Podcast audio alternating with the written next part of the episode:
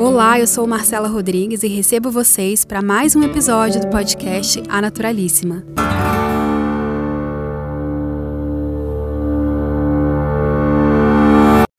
Se você não escreveu, falou, até pesquisou aí pelo site de busca a palavra autocuidado no último ano, onde é que você estava? Autocuidado tem sido, sim, a pauta dos últimos tempos, mas não é por modismo nem tendência, tampouco categoria de serviço ou produto, embora sim a indústria e a grande mídia insistam em nos fazer acreditar nisso. Você já percebeu, por exemplo, que autocuidado se tornou sinônimo, sim, de produto, de coisa, de skincare, de serviço, de tendência, ou seja, de um bem-estar terceirizado? Quantas pessoas tiram o protagonismo da própria escolha de saber lá no fundo o que faz bem para depender de uma dica, de uma indicação externa? Acaba se distraindo, então, do sentido mais genuíno e profundo do que é autocuidado, que é uma prática pessoal e intransferível. Mas isso acontece muito também por culpa da indústria, da mídia, que fica coisificando o autocuidado. Mas não tem jeito, isso acaba sendo um processo meio normal quando um movimento, algo começa a ganhar muita popularidade. Mas a verdade é que autocuidado nunca foi sobre comprar um estado de relaxamento ou pagar, delegar para alguém equilibrar as minhas emoções, as nossas emoções. Nunca nem foi sobre skincare, embora sim, skincare possa ser também autocuidado. Mas depende da rotina de cada pessoa, da própria escolha, da própria sensação genuína. Ainda é sobre autonomia, autoconhecimento e autogentileza. Eu acredito muito nesse trio para guiar as possibilidades de autocuidado. Essa distorção do que é autocuidado existe muito também porque nós até falamos do assunto, lemos sobre ele, escutamos, mas nós praticamos pouco, não nos aprofundamos e nem questionamos o que chega até nós. Então fica fácil se distrair do que é realmente. Aí, de um lado, o time que quer ditar o que é autocuidado. Do outro lado, o que insiste em apontar o que não é autocuidado. Na minha visão, ambos estão equivocados igualmente. E eu falo isso a partir da minha humilde opinião, mas de quem escreve pesquisa de forma independente, consumo consciente, bem-estar, beleza natural há 11 anos, e o autocuidado sempre fez parte do alicerce do meu trabalho, seja de conteúdo ou de educação com isso tudo, Desde uma época em que eu nunca nem tinha escutado o termo autocuidado, mas já sentia que era a prática que fazia sentido para mim. E obviamente, depois que eu escutei muitos anos atrás o termo em si, eu trouxe oficialmente para cá. Aí, por que, eu estou contando isso? No último ano eu escrevi muitos artigos sobre autocuidado lá para naturalíssima.com.br, mas também para outros veículos que me convidaram, e eu sempre tinha um cuidado assim como se fosse uma regra sempre me preocupar e não é, deturpar mais o sentido de autocuidado, ou a partir das minhas experiências e opiniões, eu não querer ditar o que é ou não autocuidado. Então eu tinha muito medo de transitar por um desses extremos, ou ser a pessoa que quer dizer o que é autocuidado, ou a que vai problematizar, dizer o que não é, que é o que acontece muito. E de novo, autocuidado é uma prática pessoal e intransferível. Se eu acredito nisso, eu preciso seguir por esse caminho, né? Então, se autocuidado é uma prática pessoal e intransferível, pode ser tudo ou nada. E esse tudo é desde que venha de um desejo muito interno, genuíno, que seja meu de verdade. Mas é um fato que diagnosticar o que nos faz bem genuinamente no momento de tantos excessos, né, de consumo, de informação, com narrativas tão superficiais sobre esse tema, é difícil a gente se ouvir, se escutar. Então, por mais que autocuidado seja sobre autonomia, não é tão simples assim. É por isso que eu costumo dizer que autoconhecimento é o irmão do autocuidado. Para mim, isso sempre fez muito sentido, sempre foi muito claro, porque eu sempre gostei muito de investir em conhecimento e autoconhecimento, ou seja, terapias holísticas, alternativas. Algumas eu fui fazer para me conhecer, outras eu fui estudar de fato e ter uma certificação, me formei como instrutora de yoga, foi um alto presente de autocuidado. Entre outros, fui fazer, por exemplo, curso de alimentação consciente, então sempre para mim foi um autocuidado. Nesse caso, o autocuidado teve preço. No meu caso, eu fui economizar de um lado para investir nesse. Mas autocuidado não tem preço, a gente já vai falar sobre isso. Enfim, o que eu quero dizer é que só a gente consegue identificar os nossos escapes, os nossos respiros de bem-estar. Mas para isso a gente precisa se conhecer, porque quanto mais a gente se conhece, menos a gente precisa de uma aprovação alheia, de uma dica ou orientação do outro, né? Seja uma diquinha do que é ou não do autocuidado. Então a gente tem mais segurança de se ouvir, interiorizar e seguir, às vezes, por práticas muito simples de autocuidado. Aliás, as ações mais simples de autocuidado muitas vezes são as mais revolucionárias. Mas justamente por essa desvalorização do termo, essa coisificação, como se sempre fosse algo que a gente tivesse que comprar, nós nem associamos práticas muito comuns do dia a dia. Então, para mim, por exemplo, é seguir meu próprio ritmo. Seguir meu próprio ritmo, assim, às vezes no meio de um turbilhão, às vezes que eu tenho que entregar trabalhos ou tá dando atenção para a pessoa, seguir o meu próprio ritmo é um desafio e é o meu autocuidado. Às vezes vai ser me levar a dizer não ou sim para algo, tomar um banho, às vezes um minutinho a mais com água morninha ou gelada de manhã é o meu autocuidado também. Arrumar minha casa, deixar coisas bonitas à mostra, é, ligar para alguém que eu gosto. Isso são formas de autocuidado. Ritualizar, né? Vocês sabem que o ritualizar para mim é minha bússola de consumo consciente. Então, quando eu coloco ritual nas coisas, ou melhor, quando eu ritualizo com intenção e presença, qualquer coisa pode se, se tornar um ritual para mim, desde fazer um chá, um café, ou até o meu próprio skincare. Aí sim eu consigo transformar um skincare num autocuidado. Mas para algumas pessoas vai ser um bolinho no meio da tarde, mesmo que não seja algo nutricionalmente saudável falando. E já toco nesse ponto porque também tá comum agora a gente ver publicidade de, sei lá, clínicas de estética, venha fazer seu autocuidado. E aí tem lá uma tabela de preços de tratamentos estéticos ou dieta. Pode ser, mas depende, né, do desejo da pessoa. Então pode ser uma máscara facial quando sobra um tempinho, dar um jeito de não fazer nada, deitada no sofá, curtir o ócio criativo, Pode ser dormir uma hora mais cedo, acordar um pouquinho mais tarde. Para mim, acordar cedo, por exemplo. Para mim é um autocuidado para fazer meus rituais matinais.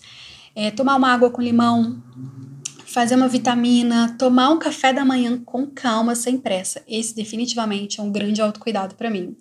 É, fazer um escalda-pés na sala de casa, tirar um dia de folga, priorizar orgânicos, por exemplo, porque quando eu cuido disso, eu estou pensando na minha saúde, mas também do planeta.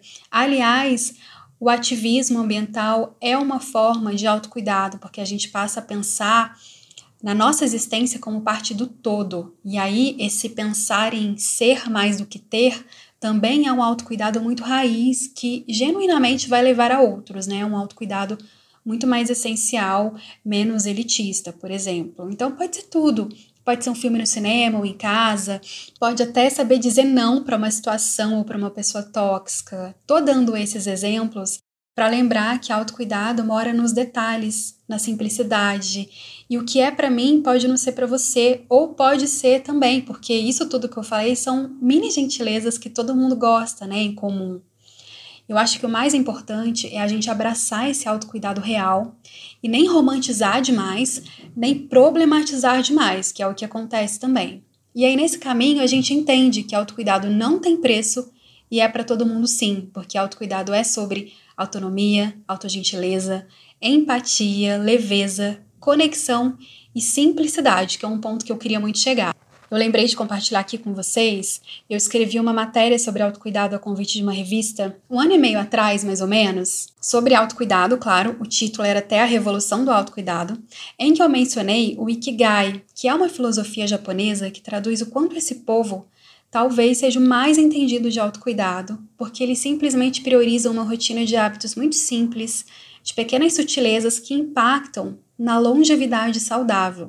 Em geral, se vocês procurarem livros sobre Ikigai, que estão muito comuns nas livrarias, sempre citam uma ilha no Japão que é conhecida pela vida longeva e saudável dos habitantes. E os pesquisadores atribuem essa longevidade a esses hábitos de autocuidado e a propósito. Então, tem até uma listinha de coisas que eles fazem. Além do sentido de ser um propósito de vida, né? Então, coisas práticas como cuidar do sono, da alimentação, cultivar o próprio alimento, cultivar uma relação mais próxima com as pessoas, né, de mais gentilezas. Eles citam coisas até como massagem na cabeça, mas principalmente, como eu disse, ter um propósito de vida. E quando a gente se cuida, a gente tem mais entusiasmo, né? Por isso que cuidando da gente, a gente cuida melhor do outro. Mas eu disse que o autoconhecimento é irmão do autocuidado. Infelizmente, o autocuidado tem uma amiguinha também próxima, que é a culpa. Então, o termo autocuidado tem andado de mão dadas com a culpa já faz um tempo. Por quê? Vocês já tiveram a sensação de falar sobre autocuidado ou praticar e perceber ou entender que as pessoas rotulam como preguiça, futilidade, falta de foco, é, falta de determinação. Isso, por exemplo, são rótulos muito comuns de quem segue uma vida desacelerada e fora do sistema como prática de autocuidado. Digo isso porque é o meu caso. É, falam muito que cuidar de si é privilégio, que é egoísmo, que não é uma prioridade.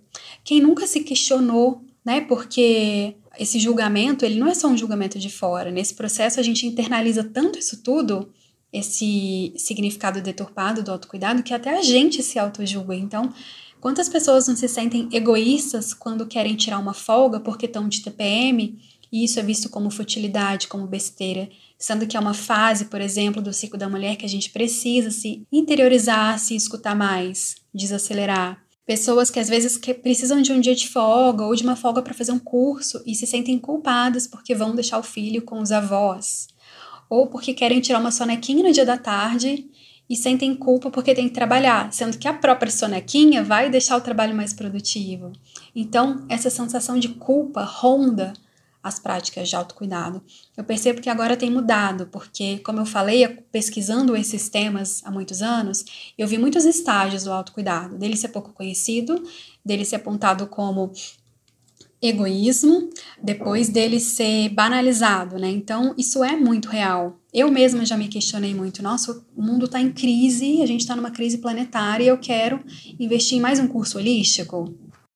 Autocuidado muitas vezes é pura dualidade mesmo, por isso que é importante a gente se conhecer e se ouvir para seguir a própria verdade e depender menos das dicas, das fórmulas mágicas alheias. Assim a gente sente menos culpa porque sabe que aquilo é importante genuinamente, né?